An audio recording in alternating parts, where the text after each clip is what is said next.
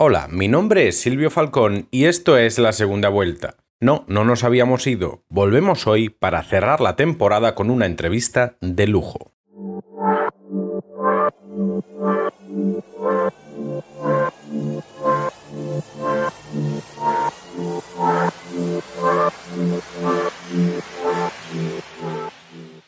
Como ya habréis leído en el título, hoy entrevistamos a Manuel Canelas, politólogo y político boliviano que ha ocupado diversas responsabilidades durante los gobiernos de Evo Morales. De hecho, en el primer episodio de este podcast explicamos la victoria de Luis Arce en Bolivia y ahora repasaremos con uno de sus protagonistas lo que sucedió en las elecciones de 2019 y en el posterior golpe contra el gobierno de Morales. Hoy cerramos así un ciclo, ya que Manuel Canelas ocupaba el Ministerio de Comunicación en aquel momento. Aprovechamos además para discutir con Manuel sobre los principales retos en América Latina, el nuevo gobierno en Perú, las protestas en Cuba, el rol de Estados Unidos o también el proceso constituyente en Chile. Pues estamos aquí en la segunda vuelta con Manuel Canelas. Eh, muy buenas, Manuel, ¿cómo estás? ¿Qué tal, Silvio? ¿Cómo estás? Un gusto estar contigo y con, bueno, con la gente que te sigue. Es un placer, sobre todo porque, porque queremos acabar la temporada contigo y la verdad es que queremos, la voluntad de esta entrevista es hablar de América Latina en general, de su futuro inmediato, pero también hacer una lectura un poco geopolítica. Pero para situarte a ti y situar a, nuestro, a la gente que nos esté escuchando, eh, la pregunta es evidente. Tú eras ministro de Comunicación en 2019 en Bolivia, formabas parte del gobierno de Evo Morales. Eh, ¿Qué pasó en 2019? Eso es lo primero que quiero preguntarte. Bueno, eh, en 2019, mira, lo que sucede, yo creo que la respuesta boliviana ya puede también darse en clave regional.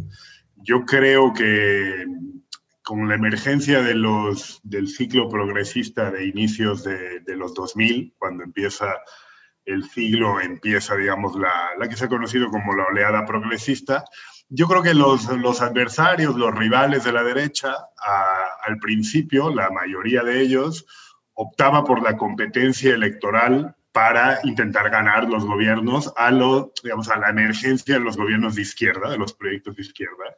Pero también de manera muy temprana una parte de la derecha regional fue, fue teniendo como, como una opción de contestación al ciclo progresista la, el golpe de Estado o la interrupción constitucional, pero cualquier eufemismo, el golpe blando, pero en todo caso, digamos, eh, empiezan a explorarlo pronto. En 2002 le dan un golpe breve, pero un golpe a Hugo Chávez. El 2007-2008 viene la destitución de Manuel Zelaya, unos militares en connivencia con el Congreso lo ponen de patitas fuera de Honduras eso provoca mucha indignación. Todavía en ese momento de, en ese momento de Honduras hay mucha retirada de embajadores, se suspende Honduras de la OEA, porque todavía hablando de 2007-2008 había como un consenso de que los golpes de Estado no estaban bien. Pero esta vía sigue avanzando. Luego viene la destitución de Fernando Lugo, que es una destitución aceleradísima. En 48 horas se destituye a un jefe de Estado que estaba en el gobierno por los votos. Ya la contestación ante lo que ocurre en Paraguay es un poco menor que la que ocurre en Honduras. Entonces, la derecha en la región ha venido madurando, lamentablemente, el golpe de Estado como una opción más en la mesa Viene la destitución de Dilma Rousseff, que creo que ya fue casi el bochorno máximo, ese impeachment, que además tenía como argumento las pedaladas fiscales y luego se vio que, que no pasaba nada, pero el objetivo era sacar al Partido los Trabajadores del poder como sea. Y luego nos ocurrió a nosotros en Bolivia que el 10, eh, en noviembre del 19, buena parte de la derecha pone en la mesa de su discusión interna el sacar al gobierno de, Evo Morales como sea posible, y en este caso con el concurso de los policías y de los militares que, violando cualquier norma y cualquier lógica, le sugieren al presidente que renuncie. Y Bolivia, lamentablemente, no ha sido el último capítulo, y yo creo que no lo será tampoco. Hemos visto todos los coqueteos con el golpe de Estado para evitar que Pedro Castillo asuma la presidencia en Perú. Tú tenías ex candidatos presidenciales peruanos como Alfredo Bernechea, Barnechea diciéndole a los militares en un foro público en la calle que la alianza cívico-militar en el Perú tenía que evitar que el comunismo asuma el poder. Y por último, también ocurrió en Ecuador. Entre la primera y la segunda vuelta de, las elecciones ecuatorianas, tú sabes que la primera vuelta las gana Andrés Arauz, el candidato correísta, con un 33%, y hay un virtual empate en el segundo lugar entre Guillermo Lazo y Yacu Pérez. Entonces hay una parte de la derecha ecuatoriana que primero dice, eh, Lazo no le va a ganar a Arauz, entonces no importa que no sea segundo, hay que aceptar las denuncias de fraude inventadas de Yacu Pérez, porque lo que importa es quién puede sacar más votos que Correa. No importa lo que han votado los ecuatorianos, la cosa es quién puede sacar más votos que Correa en segunda vuelta. Parte del establishment ecuatoriano no acepta ese truco, digamos, esa trampa, y Lazo pasa a segunda vuelta, pero en el mes que hay entre una vuelta y la otra, y esto lo ha contado Jaime Nebot, el histórico alcalde de Guayaquil, que es una referencia de la derecha en el Ecuador, digo, no lo ha contado Rafael Correa, y lo ha contado también Jaime Durán Barba, el gran estratega de la derecha latinoamericana y quien le lleva la campaña a Guillermo Lazo en segunda vuelta. Ellos dos hablan de cómo parte de la derecha ecuatoriana intenta dar un golpe de Estado, en palabras de Jaime Durán Barba, a la boliviana, porque estaban muy seguros de que Arauz iba a ganar la segunda. Entonces intentan la, la operación Yorobí, Yorobí, que es una, digamos, un término de, de, la política ecuatoriana, de una revuelta, una cosa así. Y son Nebot y Durán Barba y otra gente que no apuestan por la interrupción constitucional, por el golpe de Estado, para que Arauz no llegue a segunda vuelta, y de hecho gana Lazo la segunda vuelta. Pero todo esto que, lo, que, quizás es muy largo, creo que sirve para ver que el caso boliviano de noviembre del 19 no es una anécdota, no es que la derecha boliviana se le cruzó el cable, tal.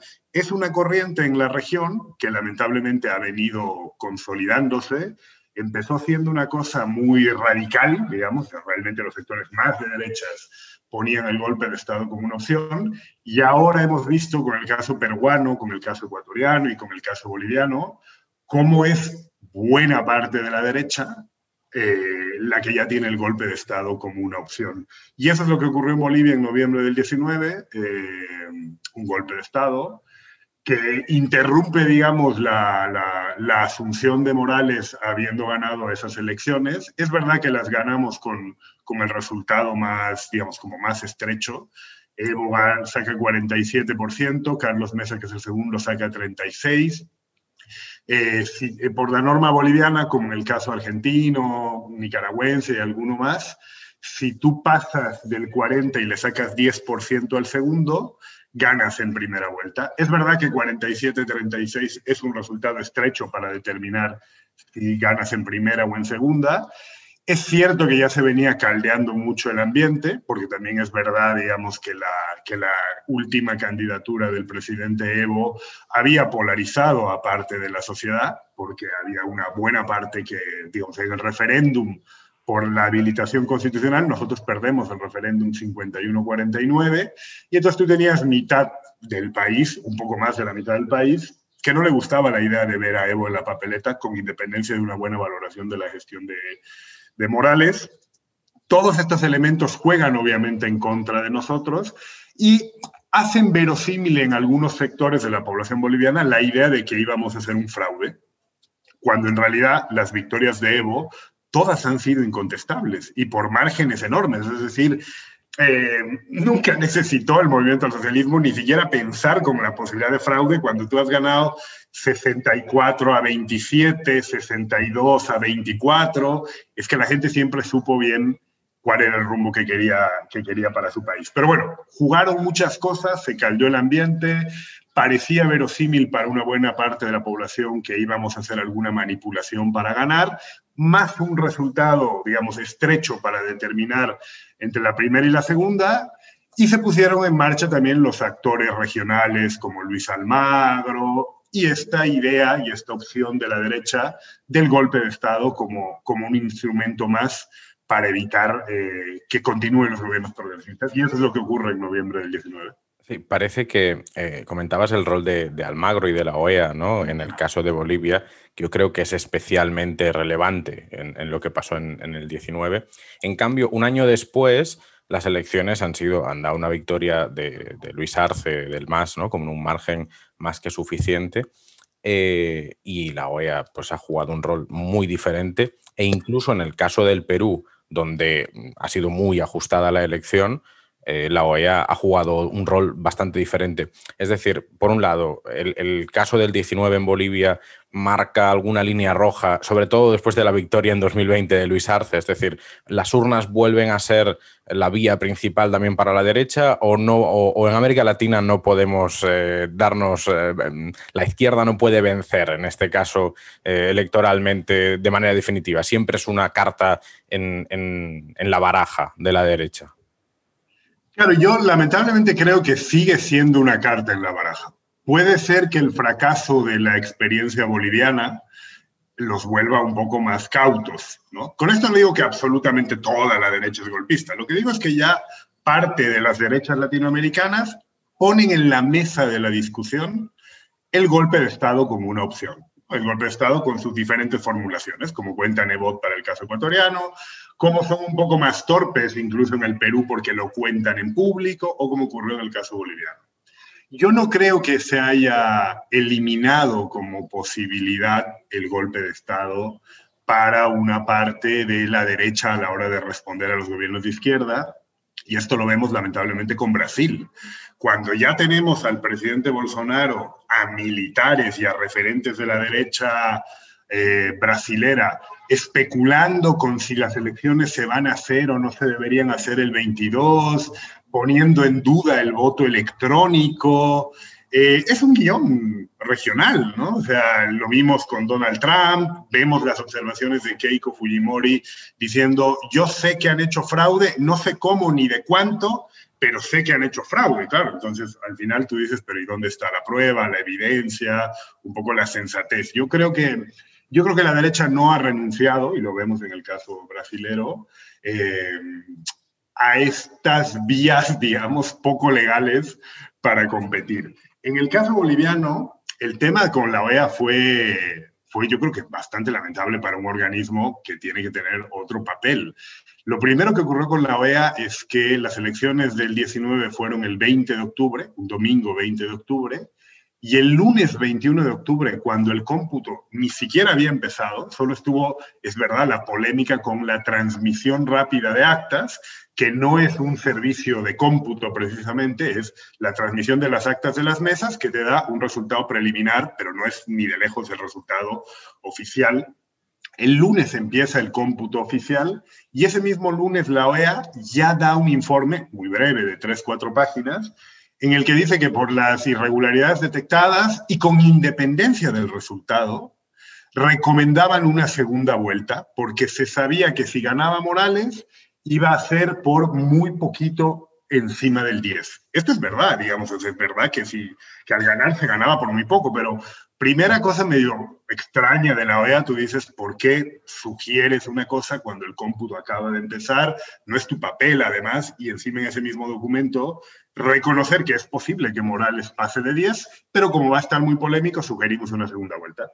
Y para no hacerte el cuento muy largo, cuando nosotros recurrimos a la OEA para hacer la auditoría internacional, bueno, nosotros recurrimos primero de buena fe, porque sabíamos que no habíamos hecho trampas en las elecciones y confiábamos que la OEA nosotros no somos torpes, sabemos que la configuración de relaciones de poder en la OEA en ese momento era mayoritariamente conservadora y sabíamos de los alineamientos de Luis Almagro, pero aún así confiábamos que su papel iba a ser un papel técnico.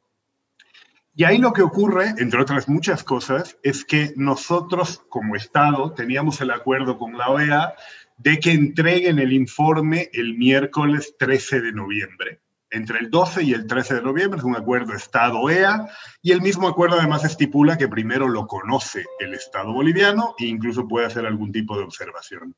Pues nada de esto ocurre porque el domingo 10 de noviembre a las 4 de la madrugada, Luis Almagro y la OEA evacúan un pequeño informe de 13 páginas, que no es de informe, y lo sueltan en la madrugada del 10, que tú dices como, ¿por qué me sueltas este informe unos días antes? Aparte que no es informe y aparte que es la madrugada.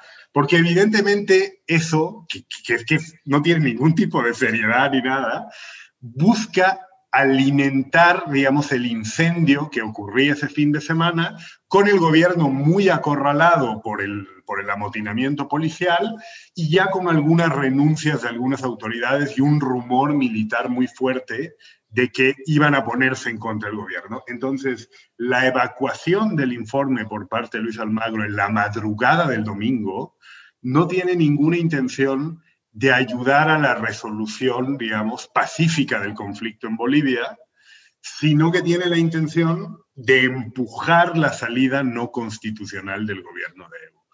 Yo creo que ellos se la juegan así, digamos. Creo que eso le ha hecho daño a la institución y que le ha hecho daño a la misma Secretaría de Almagro. Y creo que por eso, y un poco por la enorme ventaja con la que ganó Luis Arce, que ganó con 55% y Carlos Mesa con 28%, creo que eso despejaba la, la temeridad de parte de la OEA, ¿no? En plan, el 19 apostamos a jugar incluso sucio, luego parece que 10 meses después los bolivianos siguen eligiendo lo que siempre han elegido cuando se han abierto las urnas, que es que el movimiento al socialismo sea la primera fuerza, y ya no había mucho espacio para la aventura. En el caso peruano, yo sí creo que si bien la OEA no trabajó para la para la desestabilización fue menos firme que en otras ocasiones. Digo, todo este arrojo y temeridad que tuvo en el caso boliviano para ayudar a la salida de Evo, al golpe, fue increíblemente cauto en el caso peruano, digamos, ¿no? Pero por lo menos creo que lo bueno es que no, que no jugó de parte de, digamos, activa de la desestabilización. Pero lamentablemente creo, y con esto termino, que la derecha, como vemos en el caso brasilero, eh, no ha abandonado estas alternativas como una opción más. Yo quería comentarte también eh, de España, ¿no? Eh, tú tienes una conexión importante con España, donde has estudiado, si no me equivoco, la carrera, el máster, actualmente estás haciendo el doctorado.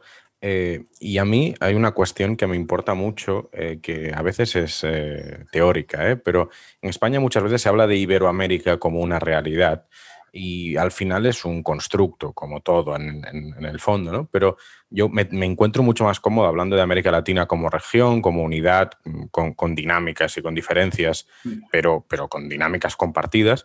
Y en cambio esto de Iberoamérica se me antoja una cuestión bueno, artificiosa, incluso institucional eh, y promovida, digamos, postcolonial, eh, incluso desde, desde el Estado español. Y me interesa, mm, tú que tienes una visión, digamos, también desde España y de lo que hay aquí, de cómo se percibe América Latina desde aquí, muchas veces de manera muy distorsionada.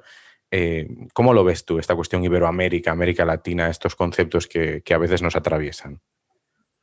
Bueno, mira, yo creo que Creo que, como bien dices tú, son diferentes modos de denominar a las relaciones, que las relaciones son una realidad. ¿no? Existen unas relaciones intensas entre España y entre varios países o todos los países de la región eh, de Latinoamérica, y cada uno le pone un nombre diferente a esa relación, y como bien dices tú, ese nombre es un nombre que tiene detrás, digamos, cierta idea del poder, cierta idea de cómo deberían ser las relaciones, eh, para España, lógicamente, es importante englobar esta relación bajo el nombre de Iberoamérica, porque además es un poco como si fuera el primus inter pares, digamos, ¿no? es el actor, es el hermano un poco mayor. A España eso también le, le resulta conveniente de cara a su relación intraeuropea, es decir, nosotros somos los interlocutores privilegiados de una región importante económicamente como América Latina, le llamamos Iberoamérica para dejar un poco, un poco más claro, digamos, tampoco tan ofensivamente, un poco más claro nuestra, nuestra primacía. Es lógico que desde, Latinoamérica, eh, desde algunos lugares de Latinoamérica, la denominación sea la contraria, sea nosotros somos latinoamericanos, tal, pero tú sabes, digamos, que la misma idea de Latinoamérica no es la misma en todos los países. Latinoamérica no tiene el mismo eco en Brasil que tiene en Argentina, Brasil se maneja casi por otras lógicas medio de subcontinente, le importa mucho más su relación bilateral con Argentina. Los últimos años se ha hablado un poco más de Sudamérica en Brasil que de Latinoamérica, porque para los brasileños está como muy lejos Guatemala y México. En realidad yo, yo, yo ahí soy más, eh, digamos, como más laico, si quieres. Yo entiendo que cada proyecto, cada realidad eh, denomine de maneras diferentes las relaciones existentes entre España y América Latina. En la medida que sea más fuerte la región latinoamericana, pues tendrá más capacidad de nominar de manera autónoma lo que le interesa que sea su región, pero nosotros no tenemos ni siquiera bien resuelto nuestra propia pelea nominal. ¿No? Hay sectores conservadores en Latinoamérica que no tienen ningún reparo con, con Iberoamérica, hay otros sectores conservadores mucho más nacionalistas que no les gusta ninguna relación eh, de bloque, que prefieren ser estados serios, grandes, que se relacionan con el mundo directamente, porque yo creo que eso es, a, modo de ser esquemático, creo que en Latinoamérica hay dos grandes ideas de cómo, de cómo está la región. Una, toda la heredera de la idea de la patria grande, que es una idea de mayor integración porque necesitamos ser un bloque más fuerte, porque ahora en el mundo se habla entre bloques. Y otra idea, que ha sido sobre todo la idea que ha dirigido más Chile, Colombia, de que estos son estados lo suficientemente fuertes y que les supone un lastre la unidad latinoamericana. Ellos se pueden llevar bien con algunos vecinos, pero se llevan también con Singapur cómo se pueden llevar con Argentina. Entonces yo creo que esos son como un poco los dos imaginarios en América Latina, uno más integracionista de hay que intentar subordinar algo de nuestros intereses nacionales en clave local, en clave regional, perdón, y otros, los sectores conservadores, que han dirigido mucho tiempo muchos países, de es un poco una pérdida de tiempo la construcción latinoamericana, porque además somos muy desiguales, hay muchas hipotecas, yo quiero avanzar más rápido, y es mejor privilegiar una relación bilateral, digamos, del Estado chileno con Singapur y no estar pensando tanto en, eh, en UNASUR, ¿no? Son como las dos cosas que están, que están más en pugna en la región. Sí, es muy interesante, sobre todo teniendo en cuenta cómo los procesos de, integración regional que ha habido en América Latina, hacía referencia a UNASUR, se han ido desmantelando normalmente de la mano eh, de, gobiernos de derecha, la mayor parte, aunque no solo, como tú comentabas. Eh, ¿Tú crees que en el próximo ciclo, donde sí que es cierto que, por ejemplo, Perú mm, tiene ahora o tendrá un gobierno a partir del día 28 presidido por Pedro Castillo eh, como presidente de la República, eh, donde hay más países, presumiblemente, que entran en un ciclo donde puede haber gobiernos progresistas, pongamos las elecciones en Brasil del año que viene, em, puede abrirse una oportunidad para nuevas iniciativas en clave regional como en la década progresista anterior o, eso ahora mismo incluso en la izquierda no está tan en la agenda como, en los líderes, digamos, de, la anterior década? yo creo que es una cuestión bien importante la que planteas, ¿no? Em, ahora mismo yo te diría que la configuración y la correlación como está es menos favorable, digamos, a los experimentos de integración. UNASUR está de capa caída, México ha hecho un gran esfuerzo para intentar mantener con fuerza la CELAC, eh, Mercosur atraviesa una crisis, ¿no? las últimas reuniones han tenido intercambios muy fuertes entre Luis Lacalle Pou y Alberto Fernández. Eh, Uruguay, dirigida por Lacalle Pou, quiere, mm, digamos, estar casi en el límite de los acuerdos y poder negociar sola cuando en rigor, digamos, eso, esas cuestiones arancelarias comerciales en UNASUR estaban bastante avanzadas, pero ellos empiezan a considerar incluso Mercosur un lastre y creen que Uruguay podría negociar mejor em, en soledad. Creo que ahora mismo es mm, relativamente desfavorable a la integración. Yo creo que, creo que la izquierda en la región las perspectivas son, digamos, de recuperar algunos espacios, Pedro Castillo en Perú, las posibilidades de Gabriel Boric en Chile son, son notables, eh, hay que ver qué pasa en Colombia, pero yo creo que, digamos, el bloque uribista con algunas diferencias, pero le pasa un poco lo que a la derecha chilena es realmente difícil que un candidato heredero de Sebastián Piñera pueda mantenerse en el poder, es muy difícil. En el caso chileno, si ves las votaciones de la constituyente, las de gobernadores, las de alcaldes, está claro que el voto está a favor del cambio.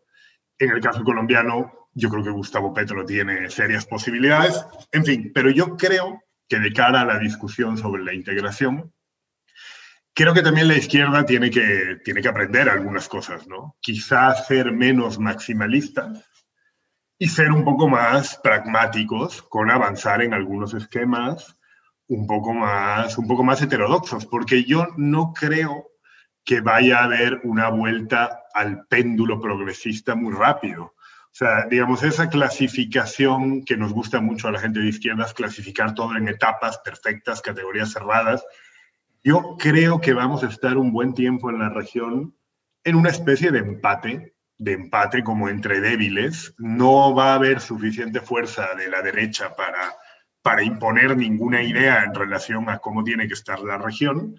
De hecho, creo que ya lo hemos visto. Ellos fueron hábiles, digamos, en aprovechar las insuficiencias y los errores de la izquierda en una sur tal para desmantelarla pero no fueron capaces de poner ninguna alternativa en funcionamiento, ni siquiera en códigos más liberales, comerciales, tal.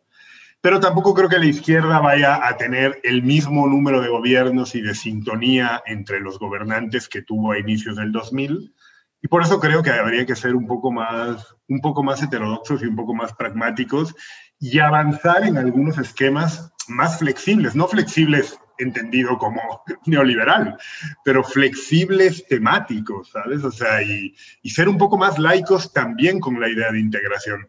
Quizá, digamos, las posiciones muy, muy de patria grande, que es como, no es una cosa que evoque la patria grande, que aquí todos somos de izquierda, tal, no avanzamos en nada, tampoco nos conviene, porque yo creo que la correlación de fuerzas que va a salir en la región los siguientes años va a ser una de un, de un empate, ¿sabes? Y yo creo que los empates tienen, tienen dos posibilidades de decantarse, o, o se vuelven en un bloqueo permanente, o es un empate entre débiles donde el incentivo por el pacto es mayor, como decir, no vamos a seguir bloqueados ocho años, vamos a intentar llegar a unos acuerdos de mínimos y, y arrancar.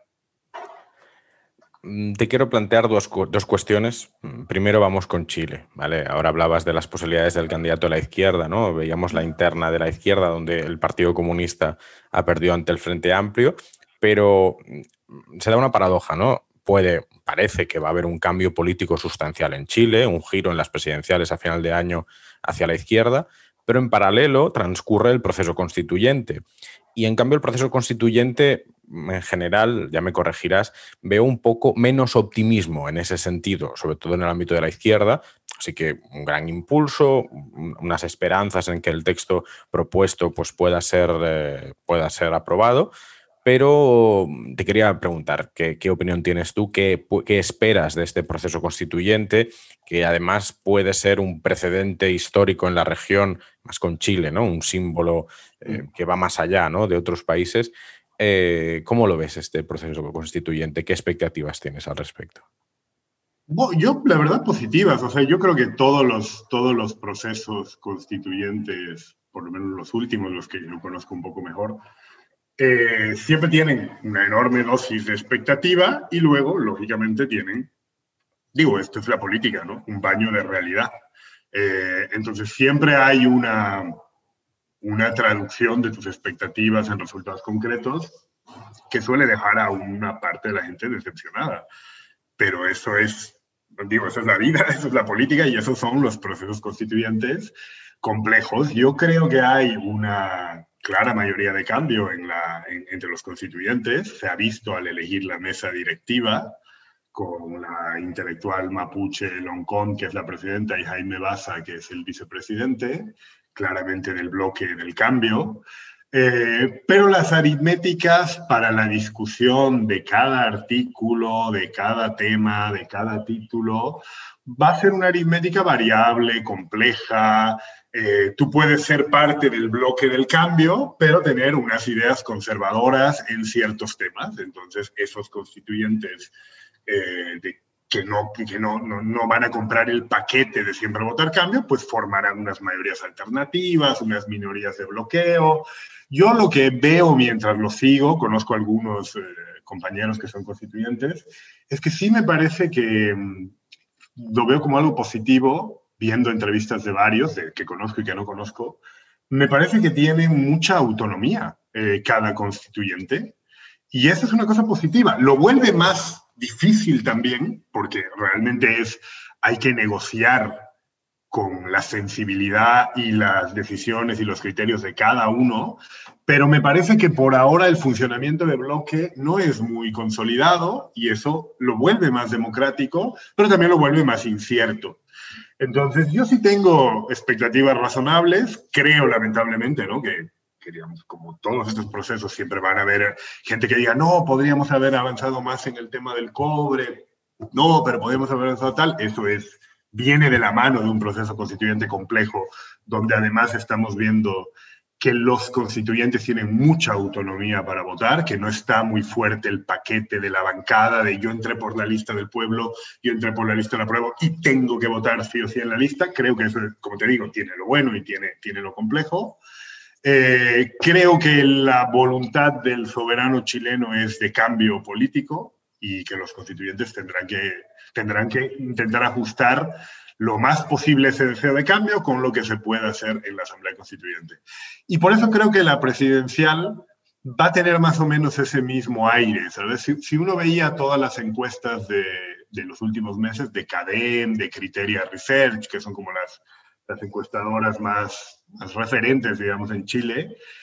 Este último año y medio, estos últimos dos años en Chile, las encuestadoras no han sido capaces de captar el pulso, digamos, de cambio de la sociedad y cuando se han abierto las urnas, siempre los chilenos han dado una mayoría muy clara al cambio político, aunque, no aunque las encuestas no podían ni percibirlo.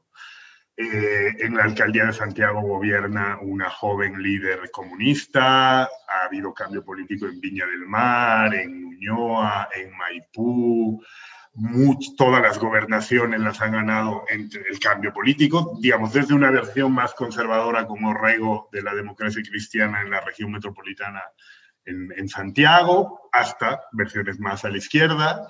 Y yo creo que por eso las posibilidades para la candidatura del cambio que representa Gabriel Boric son muy altas. Creo que la derecha ha, elegido bien eligiendo a Sebastián Sichel, que es como el más de centro de Chile Vamos, además era ex democracia cristiana, tal, pero ha sido mucho en el gobierno de Piñera. Ha sido presidente del banco, ha sido ministro de Estado, y el gobierno de Piñera tiene un descrédito muy consolidado, muy consolidado. Eh, no, no parece fácil que Sichel lograse remontar. Yo creo que Boric va a ser sin duda alguna primera fuerza en la primera vuelta. Habrá que ver qué pasa en la segunda y qué papel juega la candidatura de la presidenta del Senado, que acaba de lanzarse Yasna Proboste. En cualquier caso, eh, si Boric pasa a segunda vuelta, yo doy por descontado que el ex espacio de la concertación con Proboste o con Narváez van a apoyar el cambio político. Es imposible que apoyen al delfín de Sebastián Piñera. Entonces yo sí creo que, a riesgo de equivocarme, creo que en Chile la ola de cambio eh, es más o menos imparable en constituyente, en la constitución, a nivel local y a nivel presidencial. Y ahí hay una novedad, eh, para terminar esta parte, que es que parece que por primera vez el cambio, por primera vez no en la historia, pero por primera vez en mucho tiempo, el cambio político eh, va a ser una realidad en el Pacífico sudamericano. Porque esa sí era la excepción durante el ciclo progresista y durante unas décadas antes del ciclo progresista. Perú, Colombia y Chile han sido muy reactivos a la izquierda. De hecho, la versión más a la izquierda estos últimos 30, 40 años ha sido Michelle Bachelet, digamos, bastante moderada. En Colombia no se conoció izquierda desde hace no sé cuánto tiempo y en Perú tampoco.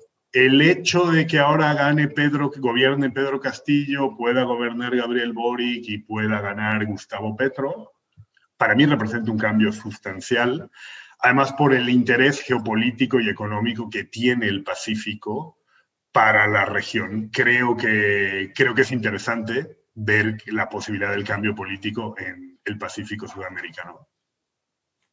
Es imposible hablar de América Latina sin guardar una pregunta para eh, mencionar a los Estados Unidos.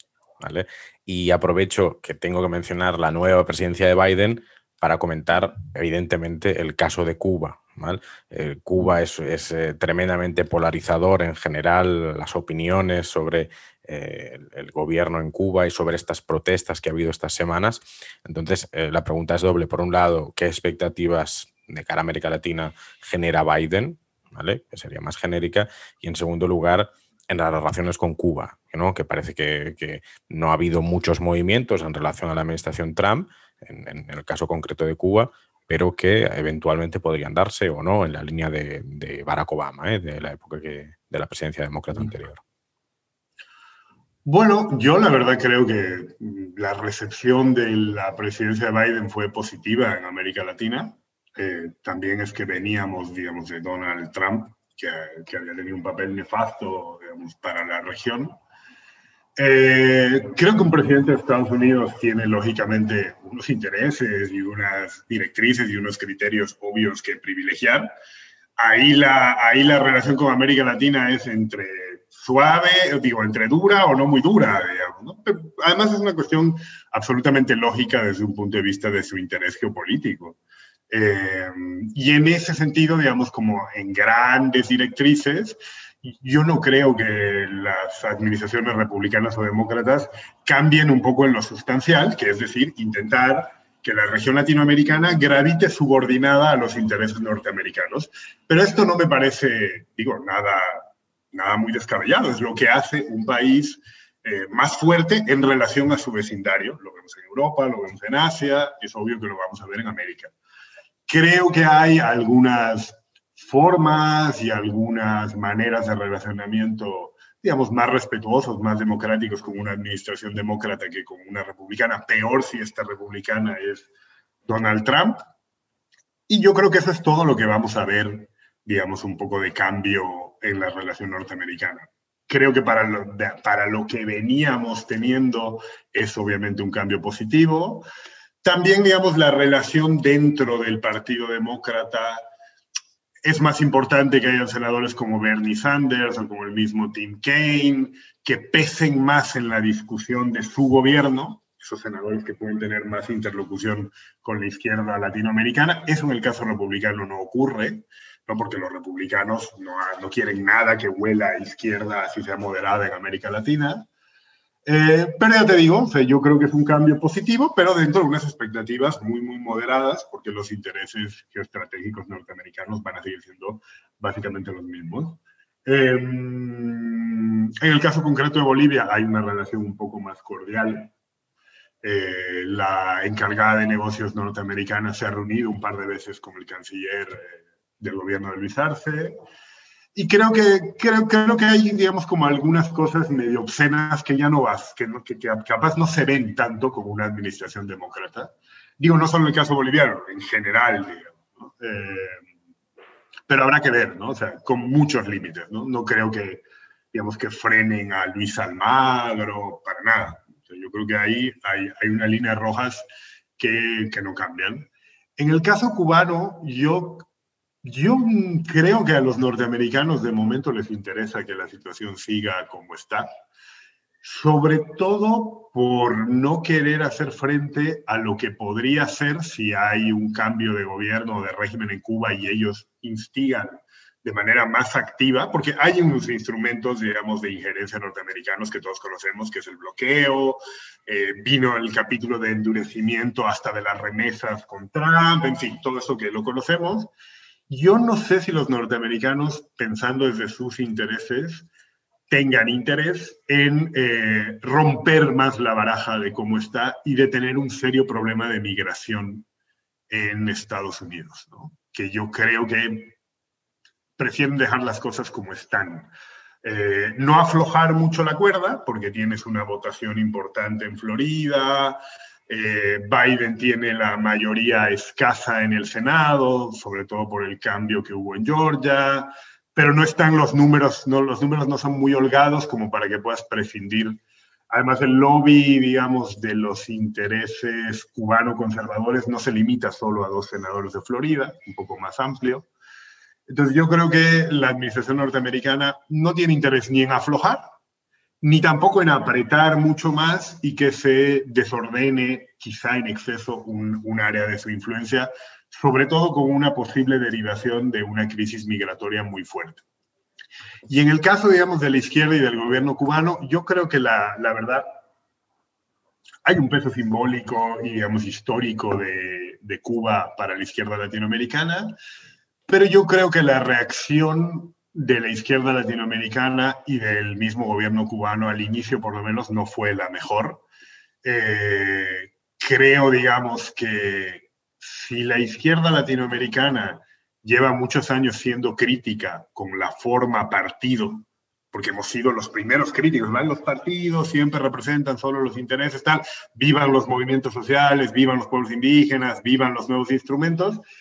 Creer que un régimen de sistema de partido único no puede generar problemas y que no hayan demandas legítimas de los cubanos en decir, oigan, el único partido a veces no representa muy bien los intereses de los cubanos, y que, y que haya un cierre de filas de la izquierda latinoamericana de, bueno, podemos criticar la forma partido en todos los lugares, menos en Cuba. Digo, creo que no es muy inteligente. Creo que estamos viendo que todos los gobiernos europeos, latinoamericanos, de izquierda a derecha, tienen problemas porque sus poblaciones están exhaustas y cansadas por el COVID, y de pronto parece que justo los cubanos no se pueden quejar por el COVID. Si se quejan los cubanos, porque no, eso, a mí me parecen cosas, digo, muy poco honestas intelectualmente y además políticamente torpes, porque no pasa nada por sintonizar un poco con, incluso ayudar al gobierno cubano a que pueda dar una mejor respuesta en dos demandas que son demandas que pasan en todos los países. La gente está más jodida por el COVID y se queja más con sus respectivos gobiernos y los sistemas de partidos únicos, si los sistemas multipartidarios a veces no cubren las demandas y las necesidades de la gente, pues con más dificultad lo va a hacer un sistema de partido único. Yo creo que no hacer esas cosas desde el gobierno cubano y desde la izquierda latinoamericana es dejarle mucho espacio a la derecha. ¿Sabes? Es dejarle mucho espacio a la derecha. Y yo creo que ahí hay que ser un poco más un poco más sensatos y un poco más contemporáneos. No pasa absolutamente nada por criticar algunas cosas. Claro, no criticarás igual que la represión de Iván Duque porque no es igual, pero no puedes dejar, digamos, a, a grandes sectores de la población cubana que puede tener una sensibilidad de izquierda diciendo, oigan, conmigo ningún referente de izquierda ni siquiera entiende que yo esté jodido por el COVID y me quiera quejar. ¿Acaso cualquier reclamo por la situación del COVID implica necesariamente trabajar por los intereses norteamericanos? Yo creo que ese esquematismo no le hace bien, en primer lugar, a la revolución cubana y en segundo, un poco a la izquierda latinoamericana. Y por eso creo que las figuras más nuevas de la izquierda latinoamericana, como Gabriel Boric o Verónica Mendoza, han sido más claros al criticar eso y no pasa nada por hacerlo.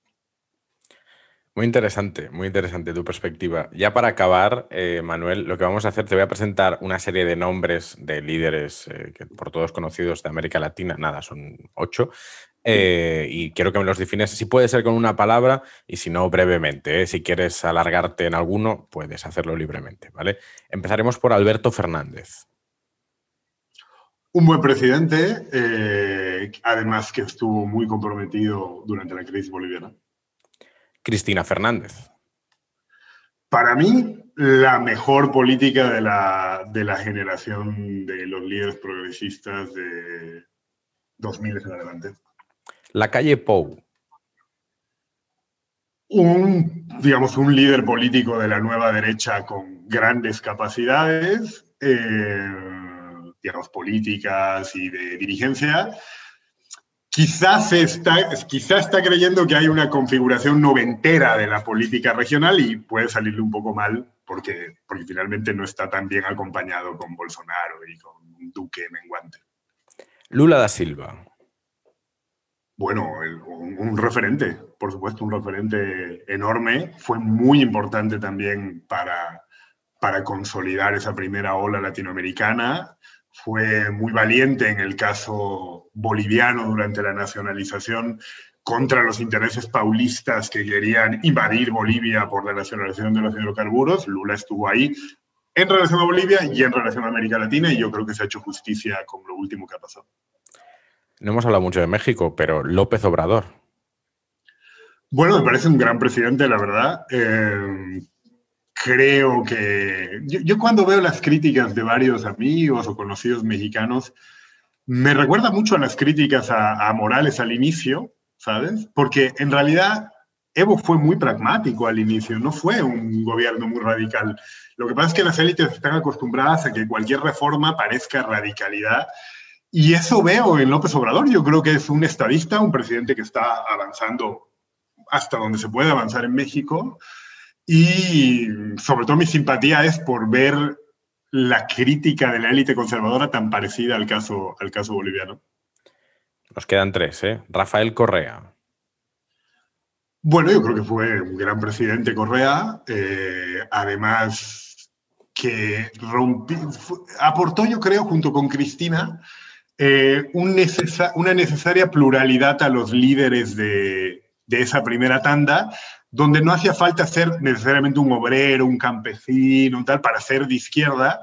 Tú podías haber estudiado en Estados Unidos y ser un economista formado que podía haber trabajado en el Banco Mundial y apostar por el cambio. Creo que de cara a, la, a las clases medias progresistas, Correa fue bueno porque fue un ejemplo que te permitía sacar pecho, porque a veces las clases medias latinoamericanas tenemos muchos complejos y decimos como, oye, pero Pedro Castillo lleva un poco difícil defenderlos, aunque la causa está bien, y te sientes más cómodo diciendo, pero mira Correa, ¿no? Esto que tiene un poco de, de discriminación, creo que ayudó a ampliar el abanico de figuras de las que un izquierdista latinoamericano podía sentirse más cómodo, ¿no? En plan, si tenías algún remilgo de discriminación y te costaba Evo, pero bueno, ahí estaba Correa. Y creo que, creo que fue un buen ejemplo para esos sectores profesionales y medios que podían dudar de apostar por el cambio.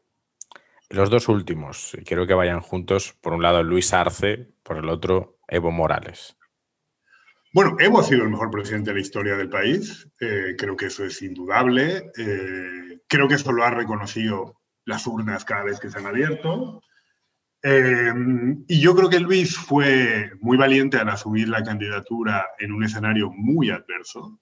Cuando Luis retornó a Bolivia en enero, finales de enero del 20 para asumir la candidatura, lo esperaban con una citación de la fiscalía y se la entregaron antes incluso de que haga migración. Es decir, ni siquiera había entrado regularmente al país y ya tenía en su mano una orden de la fiscalía, digamos, en el marco de una persecución judicial bastante intensa. Creo que ahí fue muy valiente, creo que ha sido un gran economista y que ahora tiene un reto muy importante precisamente en el área económica. Pues muchas gracias Manuel, te agradezco mucho esta entrevista, un placer hablar contigo y, te iremos siguiendo. Súper Silvio, cuando quieras, gracias.